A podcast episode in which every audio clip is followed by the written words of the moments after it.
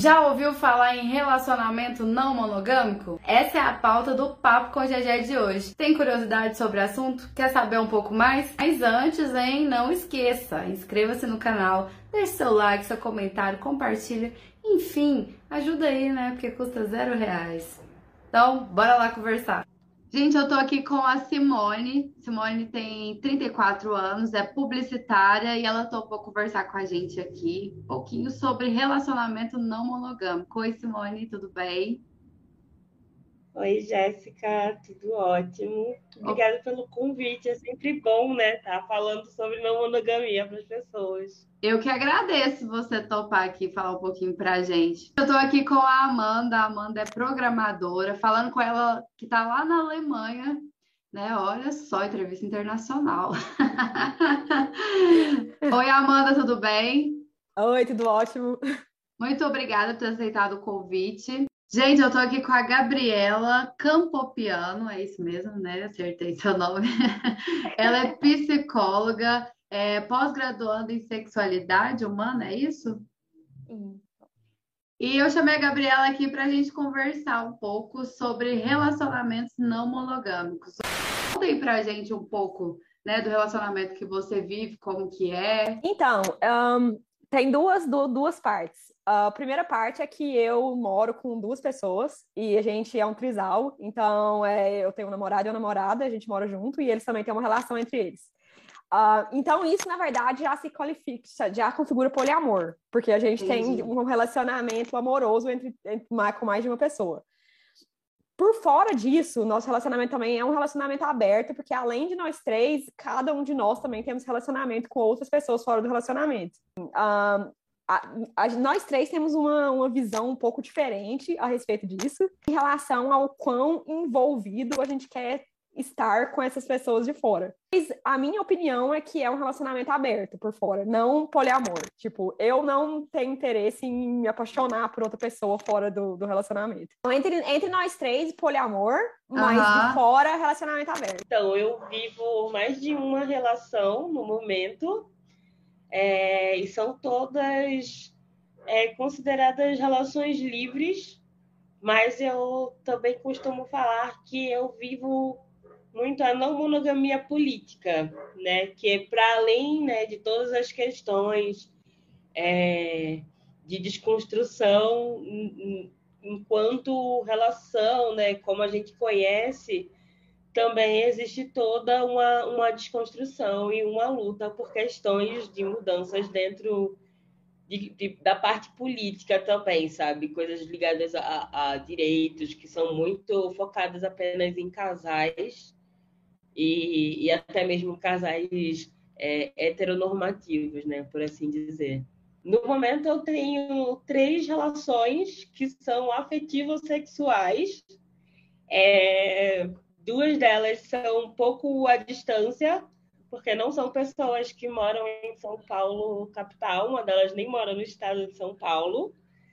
Mas eu não tenho eu não tenho essa distinção, sabe? Eu estou sempre aberta a conhecer as pessoas e me envolver do jeito que, que for para acontecer. Eu não, não, é, não tenho eu não coloco essa barreira. No que, que se baseia as relações não monogâmicas? Quais são os tipos de relações não monogâmicas que existem? Eu acho que esse é um tema que é um pouco provocativo para quem não conhece, sente um pouquinho desafiado quando ouve assim, oh, peraí, como assim? História é essa de, de abrir? Não quero, quero o que é meu é meu e porque envolve muita polêmica, mas vamos lá, conceituando de uma forma muito muito básica, muito fundamental, eu acho que dá para dizer que a não monogamia é uma forma de que as pessoas enxergam que para se amar não é necessário ter um controle sobre o corpo ou o desejo da pessoa amada ou das pessoas amadas. Eu acho que se a gente for pegar o cerne da questão é isso. A pessoa entende que não é porque eu te amo que e você me ama também que a gente precisa ter um controle sobre o que um e o outro faz com, com o próprio corpo ou quem o outro deseja. Tem algumas, vamos dizer, umas subdivisões que as pessoas colocam. Então, por exemplo, tem pessoas que têm o que a gente chama de relacionamento abertos, que é, então elas se propõem a se relacionar de uma forma mais livre na parte sexual, mas afetivamente é eu com você e você comigo. Eu digo que ela se propõe porque, assim, tem o combinado e tem a prática. E na prática a gente não, não é um botãozinho que se liga e desliga, de agora eu vou me apaixonar, agora eu não vou me apaixonar. Mesmo numa relação monogâmica, a gente não escolhe, às vezes acontece. Mas a proposta no relacionamento aberto é essa: é aberto sexualmente, afetivamente não. Aí, quando é uma relação que a gente chama de amor livre, já não. A ideia é que é livre para viver o que tiver ali para ser vivido. Então, se for para ser sexual, vai ser sexual. Se eu acabar me apaixonando, eu acabei me apaixonando. E é isso.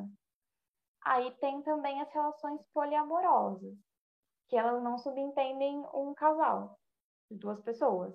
Aí podem ser três pessoas ou até mais que se relacionam. Aí pode ser em um modelo fechado, então são os três juntos, só eles, ou os três entre eles, mas também podem ter outras relações em paralelo. Eu digo três, mas pode ser mais. Uhum. Vai, vai de cada um, né? E tem quem se propõe ao modelo que chamam de anarquia relacional, onde a proposta é não ter acordos, em que realmente cada um tenha uma autonomia total sobre o próprio corpo e o próprio desejo. Então não tem uma hierarquia de relações. Como que é que funciona dentro dessas relações é para vocês chegarem, digamos, num acordo? Existe uma conversa? Existe, existem regras ou não? Tudo flui naturalmente? Olha, conversa é fundamental, né? É meio que tipo palavra de ordem assim. É, em, todos, em todas as minhas relações, inclusive em todos os meus tipos de relações, né? Seja afetivo sexual, seja no trabalho, é uma coisa que eu vivo falando muito sobre a importância da gente conversar, porque a gente cresce, na verdade, aprendendo que não tem que conversar, né? Deixar as coisas quietas, porque você não fala, teoricamente, não existe. E as minhas relações, elas não possuem nenhum acordo, nenhuma regra, por assim dizer, né? São relações... É relativamente recentes, assim, comparado com o tempo que eu venho estudando, que eu venho me enxergando como novono. Então, eu já mudei muita coisa em mim e em relações anteriores, sabe? Para hoje ser do jeito que é. E, ai, todas as pessoas, né, que, que com quem eu estou envolvida, elas sabem é, dos meus princípios, das coisas que eu acredito, do que eu busco. Então, são pessoas que possuem pensamentos bem parecidos com o meu, então, o que acaba também sendo mais tranquilo nessa questão de ah, não ter acordo, não ter nenhuma limitação, sabe? Não ter nada imposto. Existe muito respeito, muita autonomia, sabe? E ao contrário do que as pessoas pensam, também tem muito amor, porque as pessoas têm essa coisa de achar, né, que a monogamia é muito mais ai, porque não gosta de verdade. Ao contrário, eu gosto muito de todas as pessoas com quem eu estou. A gente conversa muito abertamente, sim, a gente não tem problema nenhum em comunicação, eu diria, as nossas conversas são realmente muito, muito abertas e dão muito certo. Então é isso, a gente vai indo conforme vai. Porque, por exemplo, muitas coisas mudaram desde que a gente começou a se relacionar. Por exemplo, no começo a gente não morava junto, hoje a gente mora junto, entendeu? Sim. Então, isso são coisas que têm que ser conversadas de acordo com vai indo. Algumas regras, sim, porque assim, você, eu acho que a gente mora junto, sabe? Então. Mas assim, a gente tenta limitar ao mínimo possível em relação a regras. Sempre que a gente fala de, de relacionamentos não monogâmicos, a gente é, chama atenção para o fato da comunicação, né? Que tem que, que tem que existir o acordo, né? Para. Ah, então o que, que foi acordado ali entre as pessoas envolvidas no relacionamento? Mas às vezes a gente esquece que comunicação é fundamental em qualquer relação, né? Sim, diálogo sempre em qualquer modelo de relação. E isso é uma questão muito interessante que você está trazendo, porque na minha, na minha experiência, quando um casal se propõe a conversar sobre abrir uma relação, independente de se essa abertura vai acontecer de fato, porque às vezes é só uma conversa que acaba chegando à conclusão de que não, não é pra gente. E tudo bem também. Sim. Não é para todo mundo. Isso acaba colocando uma lente de aumento em questões que eram problemas já na relação daquele casal e que eles não percebiam. E aí esse papo de não monogamia vem e coloca como se fosse uma lupa. Então, assim, se é um casal que não tinha um diálogo bom sobre limites, ou sobre desejos, ou sobre respeitar o não da outra pessoa, mas isso passava despercebido, porque nunca teve uma situação que provocou isso, quando coloca esse elemento, aí isso vai virar uma questão. E aí a gente para para pensar, não foi a não monogamia que era um problema na nossa relação. O problema era o não respeitar os limites. E a questão da não monogamia mostrou-se luz para essa questão. E você é, já teve relações monogâmicas? Assim, as minhas relações atuais, elas são recentes, mas desde o período da adolescência eu já senti incômodo com coisas da monogamia porém eu não, não entendia, não conhecia, né? E tinha muita questão da, da posse, que era um grande problema para mim. Mas eu vivi relações mono, eu já fui noiva, quase casei, e aí acho que tem mais ou menos uns cinco anos que eu comecei a de fato estudar, pesquisar sobre a não monogamia. Tive outras relações não mono, é, mas que hoje não existe mais a questão sexual, por exemplo, mas ainda existe o laço afetivo, né, como tipo, uma amizade, por assim dizer, né, se for para dar para dar nomenclaturas. E, e eu acho que não, eu não classifico mais como ai deu certo e não deu certo, uhum. sabe? Porque eu acho deu certo durante o tempo que, que era para ter, né? Durante aquele período ali, deu muito certo, a gente aprendeu, viveu muita coisa. Mas agora. E agora eu sempre falo para as pessoas, né? Quando eu conheço, olha, eu sou não monogâmica, então, tipo, não existe a menor chance de eu voltar para monogamia. Então. Não, vem querer mudar depois. Isso, para ninguém de, depois, né, dizer, ah, não, mas você não falou. Eu falo sempre. Coloco em todas as redes sociais possíveis para nem correr esse risco, assim. Ah, é, tem que ser mesmo. Ó, gente, tá tudo aqui. Não vem falar depois que eu não sabia. Então, esse, na verdade, é meu primeiro relacionamento não monogâmico. Eu sempre tive vontade de, de procurar isso, mas antes eu só, só tive um relacionamento muito tradicionais no Brasil. E quando eu mudei para a Alemanha, eu. Pois é, eu tava, precisava conhecer gente nova, etc e tal. Mas aí, quando eu mudei para cá, eu já tinha a ideia de que eu, queria, que eu ia querer entrar num relacionamento não monogâmico. E aí eu encontrei meu namorado num aplicativo de namoro. Uhum. E ele é mais velho e a vida inteira dele ele namorou não monogâmico. Ele nunca teve um relacionamento monogâmico, 100% monogâmico. E ele estava já há alguns meses se relacionando, ficando com ela, com a, com a minha namorada. E aí a gente se encontrou, foi tipo amor à primeira vista. E é isso. Então, do, desde o início já foi, já, já era certo que seria um relacionamento não monogâmico. A gente vive numa sociedade onde a maioria dos relacionamentos é monogâmico.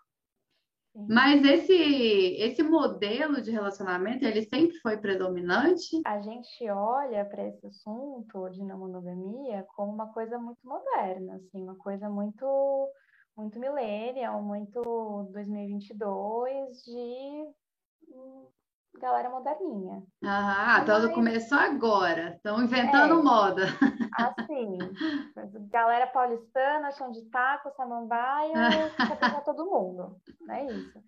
Mas se a gente olhar para a história do mundo, não é bem assim. A monogamia começa, assim, pegando historicamente, a monogamia começa a ser um modelo quando passa a ser uma questão que a propriedade privada ela vai se manter na família. Então, quando a gente passa ter esse conceito, a gente sai do nomadismo, passa para o conceito de propriedade privada. Então, passa a ser muito importante garantir a legitimidade dos filhos. Então, saber que aquele filho que aquela mulher teve é daquele pai. Então, por isso é, se torna muito importante que a relação seja monogâmica. E aí vai surgindo o patriarcado, com isso o casamento, com isso a monogamia, e vai se desenrolando a sociedade como a gente conhece hoje. Sim. Mas mesmo depois disso, que já estava instalada a monogamia, era monogamia para quem? Porque se a gente for parar para pensar, quem começou recentemente a pensar de uma forma não monogâmica foram as mulheres. Porque para os homens já tinha uma não monogamia meio que pré-estabelecida de muito tempo, porque é, não, não que o adultério seja uma forma de não monogamia, não é. Não é mesmo. Mas pensando aí, antigamente, era muito socialmente aceito e até esperado que os homens tivessem amantes. Sim. Então. Aquela história, forma, né? Ah, homem é assim mesmo. Uhum. Ter relacionamentos múltiplos surgiu como opção agora para as mulheres. Para os homens, meio que sempre esteve dado que isso era uma possibilidade, né? Quais são as maiores dificuldades assim que, que você vê é, ao viver esse tipo de relação? Além da, das questões políticas, existe preconceito? A sua família e amigos são ok com isso? Ou você ainda enfrenta muita coisa por aí? Ah, na, no quesito de, de política, né? No, quando a gente fala de leis e, e, o Estado e tudo mais, a gente percebe muitas limitações. É, eu vivia um relacionamento, por exemplo, com uma pessoa que tem filhos, e aí, por exemplo, é, eu não poderia ser considerada uma pessoa também responsável pelas crianças, legalmente falando, porque já tem o pai e a mãe biológicos, né? No caso, os, genitores dessas crianças. Mas se, se, se a gente convivia, se eu também, sabe, no dia a dia cuidava dessas crianças, por que, que eu não posso ser considerada responsável? Ou, por exemplo, por que, que eu não posso colocar essa criança como minha dependente no plano de saúde, sabe? Existem, existem grandes entraves, assim, que a gente, que a gente tenta refletir sobre e, e se questionar sobre, sobre essas coisas. E é engraçado porque as pessoas, né, normalmente ficam achando que a gente só quer saber de ai, pegar o namorado dos outros, ou então ai, beijar todo mundo, quando na verdade nem é isso, sabe? Tipo, nem quero ser namorado, eu fico falando, nem quero ser namorado, você nem quer ser namorado, tá tudo bem. A minha família sabe é, a minha mãe, inclusive, é um amor, assim, ela ainda pergunta sobre as minhas ex-enteadas, por exemplo, ela sempre ela sempre entendeu, e aí o único questionamento dela é, todo mundo sabe e tá feliz? Aí eu falei que sim, ela falou, então é isso, sabe, não tenho que me meter, mas já ouvi piadinhas, assim, de alguns amigos, algumas pessoas de trabalhos anteriores, sabe, e as pessoas ficavam muito achando que ah, é uma fase, então ah, é porque não gosta de verdade da pessoa. E aí você tem que mostrar que não é isso, sabe? Que a gente gosta sim, só que não é um jeito diferente de, de viver e enxergar as coisas que, que na verdade também não tem nada daquilo de ah, vocês são muito evoluídos, porque quando a gente para para estudar, a gente vê que na real é uma coisa bem antiga, né? Não é uma coisa de evolução. Pro meu lado, a minha família, todo mundo que eu conheço sabe que a gente tá num relacionamento não monogâmico, todos os meus amigos, e é muito tranquilo, mas a minha família é muito, sempre foi muito aberta com qualquer tipo de coisa. Tipo, inclusive meus pais têm um relacionamento aberto. Os pais do meu namorado também, eles são já um pouco mais tradicionais, são alemães, né? Ele é alemão mas também muito tranquilo, a gente sempre vai para casa deles. Eles são os únicos que moram na Alemanha, de familiar nosso. Mas assim, a gente sempre vai na casa deles e eles sabem do, da situação também e tudo ok. Da minha namorada, eles são muito, muito religiosos, tipo, extremamente. Eles são da Filipinas, então é assim, eles são, assim, extremamente religiosos. Aí ela contou para eles recentemente sobre a nossa situação e também, no fim das contas, eles foram bem tranquilos. Eles vieram, inclusive, eles estavam aqui um mês atrás conheceram a gente e tal, até ficaram hospedados aqui em casa tudo muito tranquilo. Discutindo muito ultimamente é questões legais, sabe? Por exemplo, hum. o que hum. aconteceria se um de nós fosse para o hospital? Quem ia. Porque, assim, teoricamente, legalmente, ninguém tem direito de. Nenhum de nós teria direito, sabe? De, de responder pela pessoa. Aí, aqui na Alemanha, tem uma coisa que chama. Uh, que você abre como se fosse uma, uma empresa e aí as pessoas são sócios da empresa e podem responder sobre si. Mas numa situação dessa, com, de, por exemplo, de hospital, isso não muda muita coisa, sabe? Tipo, abrindo uma empresa, você garante o, o que, por exemplo, se eu morrer, eles podem receber herança de mim, sabe? Entendi. Mas isso não garante nada em relação a causas legais, tipo, se algum deles estiver no hospital, alguma coisa nesse sentido. Isso aí é uma coisa que é difícil mesmo, em relação a. Ou se a gente quiser. A gente não quer ter filho, mas eu conheço muitos casais poliamorosos que têm filho sabe? Não tem como você registrar uma criança com três nomes. Aqui na Alemanha não tem jeito. Essas dificuldades legais existem. E aí eu acho que é uma pergunta que muita gente deve fazer, né? E o ciúme? Existe ou não? É bem resolvido com isso? Então, entre nós três é muito bem resolvido, tipo, não tem de, de forma alguma. Tipo, nossos três relacionamentos são muito diferentes entre si. Tipo, o meu do meu namorado, o meu da namorada e eles dois. São muito diferentes entre si, mas não tem nenhum tipo de ciúme. Agora, com pessoas externas, às vezes é um pouco difícil de lidar. Eu, sendo bem sincera, é um pouco difícil de lidar. Mas como eu falei, a gente conversa muito, a gente tem assim um, uma comunicação muito boa. Uhum. Então, no fim das contas, a gente sempre se resolve, mas às vezes rola assim um pouco de ciúme. Mas aí rola assim, mas, oh, esse aí não, você pode então, ficar com isso aí, isso aí, isso aí, não, isso aí chama veto power, poder do veto no, no relacionamento ah. monogâmico, isso é muito mal visto na comunidade. Ah, porque, é? assim, se, uhum, sim, porque se você tá, tipo, se abrindo a isso, não faz muito sentido você vetar uma Exatamente. pessoa só porque... E, e outra coisa, você tá envolvendo outra pessoa, sabe? Também na situação. Então, meio que, que é injusto com a, com a pessoa, com o terceiro. Ah, quando, ah eu amei o nome. de veto. Tipo o Big Brother. Exatamente, é o poder do veto. ah, tudo.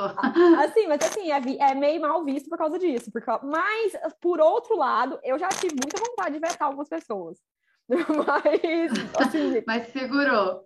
Isso, porque eu acho que não é justo com ninguém, com as pessoas envolvidas. Isso foi, isso acho que foi a minha maior questão e a minha maior dor né, quando eu comecei a, a viver a não monogamia, porque eu era eu era muito parecida com esses cara boy lixo, sabe? Eu queria ter mais de um relacionamento, mas eu queria que era só comigo. Era só você eu... que podia.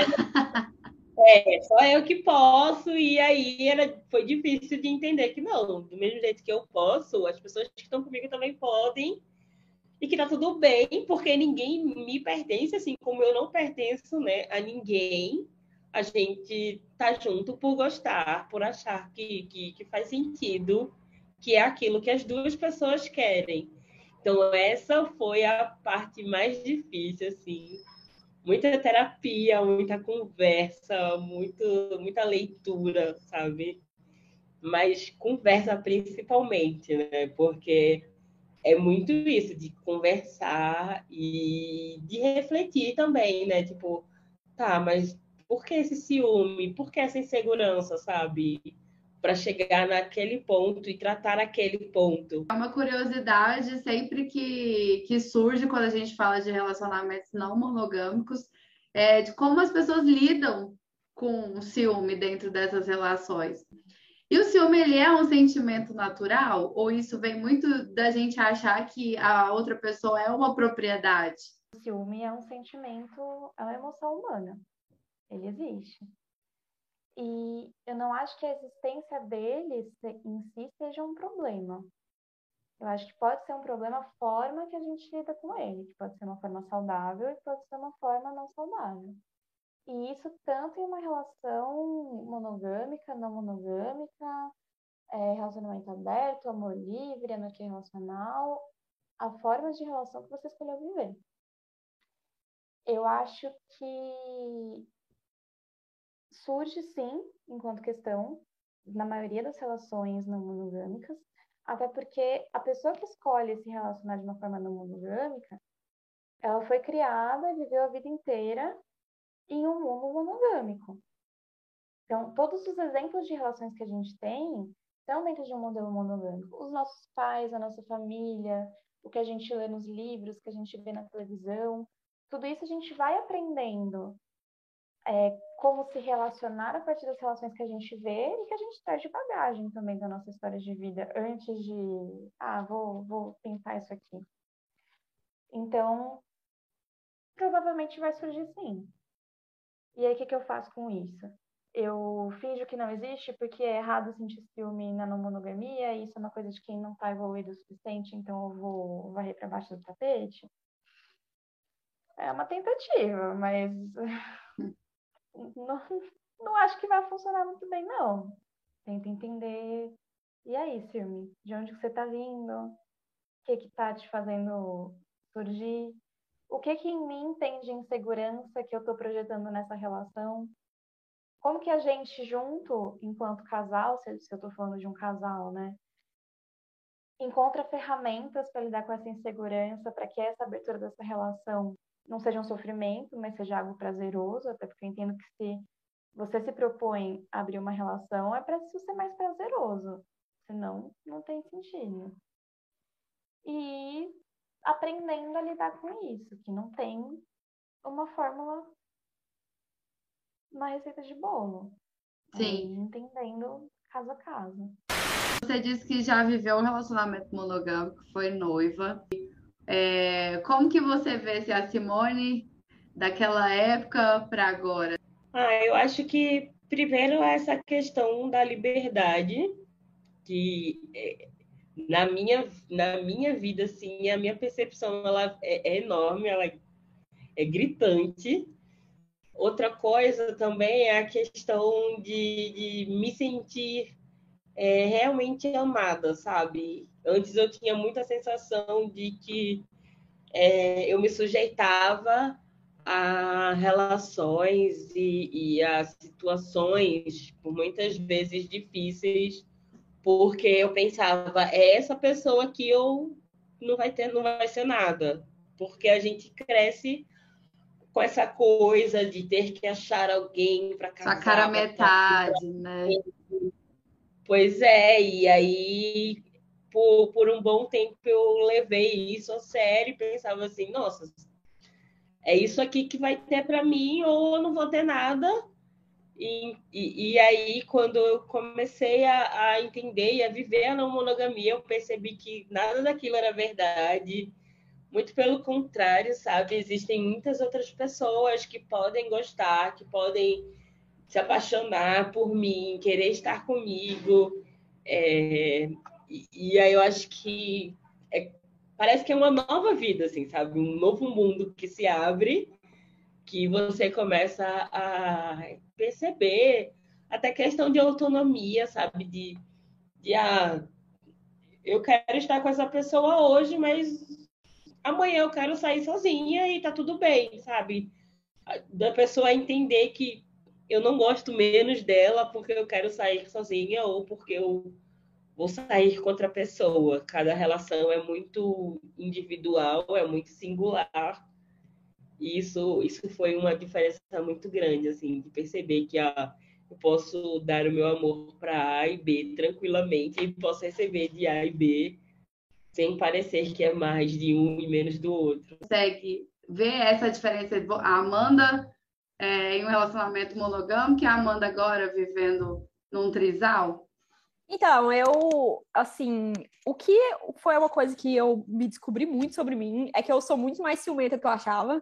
Tipo, quando eu tava no relacionamento monogâmico, eu, eu, eu achava que eu era completamente desprovido de ciúme, mas, assim, quando você tá, quando você, tipo, é, face the fact, sabe? Quando a coisa está sendo uhum. jogada na sua cara, é completamente diferente. Mas, assim, eu, eu, eu, eu acho que eu cresci muito nesse, nesse período aqui. Já tem a gente começou a namorar pouco depois que eu mudei pra cá, então vai fazer três anos em outubro que a gente tá junto.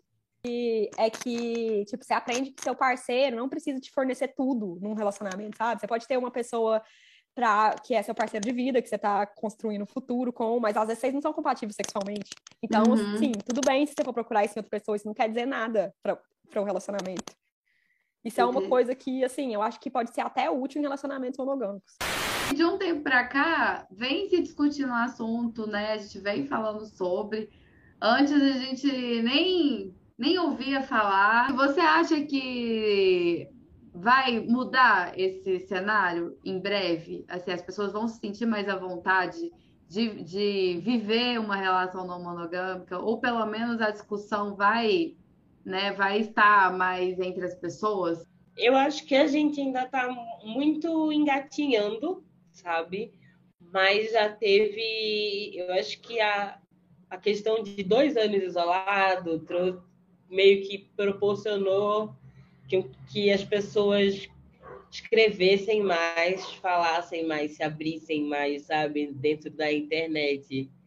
E, e aí também foi quando veio uma grande questão, né, de tipo a e agora, para ver essas pessoas com quem a gente se relaciona, porque está todo mundo trancado em casa, como é que faz? E aí eu acho que acabou sendo uma, uma brecha para que muita gente se sentisse confortável para falar né, mais sobre o assunto. Mas eu acho que ainda é uma discussão que ela é pequena, e que poucas pessoas de fato são escutadas, sabe? É, é, é, impressionante, por exemplo, no Twitter, quando tem volta e meia, acho que quase toda semana tem essa discussão, mas é sempre dentro de, um, dentro de uma questão muito rasa, infelizmente, e parece que as pessoas não levam em consideração. É, por exemplo, a opinião de pessoas não brancas, né? A opinião de pessoas gordas, porque você vê sempre aquela coisa de ah, não, isso é coisa de gente branca, isso é coisa de gente rica, isso é coisa de, de gente padrão, sabe? E, e não, não, sabe? Tá aí o projeto Não Mono em Foco, por exemplo, sabe? É, mostrando que não, pessoas racializadas, né? pessoas não brancas, pessoas LGBT, elas estudam sobre, elas falam sobre com muita propriedade, com referência, mas parece que o, o que a galera quer mesmo é só ficar falando, ah, vai pegar o namorado do outro ou não. não parece que o diálogo ele não, não se aprofundou ainda como deveria mas eu acredito que, que a gente já está começando a, a proporcionar isso e que a tendência é tornar isso cada vez maior, sabe? Eu fico muito feliz quando eu vejo é, algum, algum amigo né, falando, tipo, ah, comecei a ler porque eu vi você postando, ou tipo, ah, quando falam, alguém fala sobre não monogamia, eu lembro muito de você que é um sinal de que tá valendo a pena, sabe? Tem gente que fica, ai, que uhum. coisa chata, mas tá valendo a pena ser essa chata nas redes sociais. Tá ficando na, na memória da galera. Exato, tá ficando na cabeça da é. galera. Então, isso pra mim é muito legal, assim, porque eu costumo muito usar a minha mãe de referência, sabe? Eu penso assim, se a minha mãe, sabe, que é uma, uma mulher de quase 60 anos, ela consegue entender e respeitar e ela consegue se interessar, eu acho que todo mundo também consegue, sabe? É muita coisa do querer. É. Então é muito legal quando, quando alguém chega para trocar uma ideia sobre, ou para perguntar se eu tenho alguma indicação de leitura e tudo mais. Dá um quentinho assim no coração, tipo, ah, vai, o assunto vai crescer e as pessoas vão, vão se interessar mais. Eu acho que numa questão social, acho que sim. Acho que muita gente tem vontade, mas, mas não, às vezes não sabe se expressar, ou não sabe, ou tá com um parceiro que, que é incompatível mesmo, sabe? Mas eu acho que a questão legal ainda tá muito longe, muito longe. Principalmente que envolva criança, sabe? Que envolva filho. Porque é uma coisa completamente diferente do que a gente tem hoje. E, é, mas a questão social, acho que sim. Vejo que vem aumentando o não vou nem dizer o interesse, mas acho que a abertura das pessoas a, a falar sobre isso e a experimentar, assim, modelos que fogem à norma de relacionamentos, cada vez mais. E eu acho que isso é uma tendência a se manter. O que não significa que, como nessas discussões que tem na internet, que normalmente não são discussões saudáveis, né, que a gente vê muito, é, ai, vai acabar com a monogamia, vai criminalizar a monogamia. Tudo isso, não, jamais isso vai acontecer. Até porque não é uma regra. É como o que funciona melhor para você em um momento de vida determinado. Eu acho que isso é importante frisar também. O que funciona hoje pode não ser o que vai funcionar daqui a cinco anos e, tá tudo bem a coisa aí fluindo conforme a nossa vida vai mudando. Então, eu acho que vai tomar força em um sentido de as pessoas que têm esse desejo sentirem mais liberdade, até conforme vão adquirir mais conhecimento, porque está sendo mais falado, mas você sempre vai poder se relacionar monogamicamente, lógico, até porque é o, o modelo mais vigente, o modelo hegemônico, o que até socialmente imposto, é uma realidade. Um outro grupo que tem um pensamento diferente, buscar espaço, não vai diminuir seu espaço. Sim. Quem tá batendo na sua porta é... quando você vai beijar cinco bocas, sim. Assim, só tentar respeitar a, a busca do coleguinha pelo, pelo encontro dele consigo mesmo, sem, porque isso não está querendo diminuir o seu. Psicóloga, pela experiência que você tem, se tem algumas pessoas que querem conhecer mais sobre essa forma de relacionamento, mas ainda se sente é, receosa, né? Ainda se sente assim, ou acha que isso é, é errado. Então, é, eu acho que, primeiramente, ter certeza de que esse é um desejo seu. Porque uma coisa que acontece é, às vezes, a pessoa querer é, buscar é, abrir um relacionamento, mas na verdade o desejo é do parceiro. E ela em si não deseja isso de fato, mas ela está se forçando em nome daquela relação, para manter aquela relação. E aí isso vem com muito sofrimento. Então, acho importante que seja um desejo que vem, se, é um casal que quer, quer fazer isso juntos, que seja um desejo que está presente nos dois. Terapia pode ser bem legal para lidar com todas as emoções que vêm disso, adquirir um autoconhecimento melhor sobre tu, tudo que vai vir com essa bagagem. Que uma última mensagem é que assim, a gente se relaciona para ser bom, para ser gostoso. Então, importante lembrar de que é para ser uma experiência prazerosa. Você embarca numa, numa trajetória de tentar ter uma relação não monogâmica porque você acredita que isso vai ser prazeroso para você, não para ser um sofrimento. Muito obrigada por ter topado. Desejo muita felicidade aí nas suas relações. Ah, eu que agradeço é, o convite. Feliz com o papo e precisando pode me chamar mais vezes. Amanda, muito obrigada, viu, por ter contado um pouco aí da sua da sua história, do seu relacionamento. Adorei. Obrigada por ter se disponibilizado aí, né? Porque cinco horas de diferença. É, mas tranquilo. pra gente ajeitar. Beleza, obrigada pelo convite. Bom dia aí, ainda tá de manhã, né? Tá, tá de manhã. Agora é uma boa, boa tarde. E muito obrigada. Muito obrigada. Qualquer coisa, estou à disposição.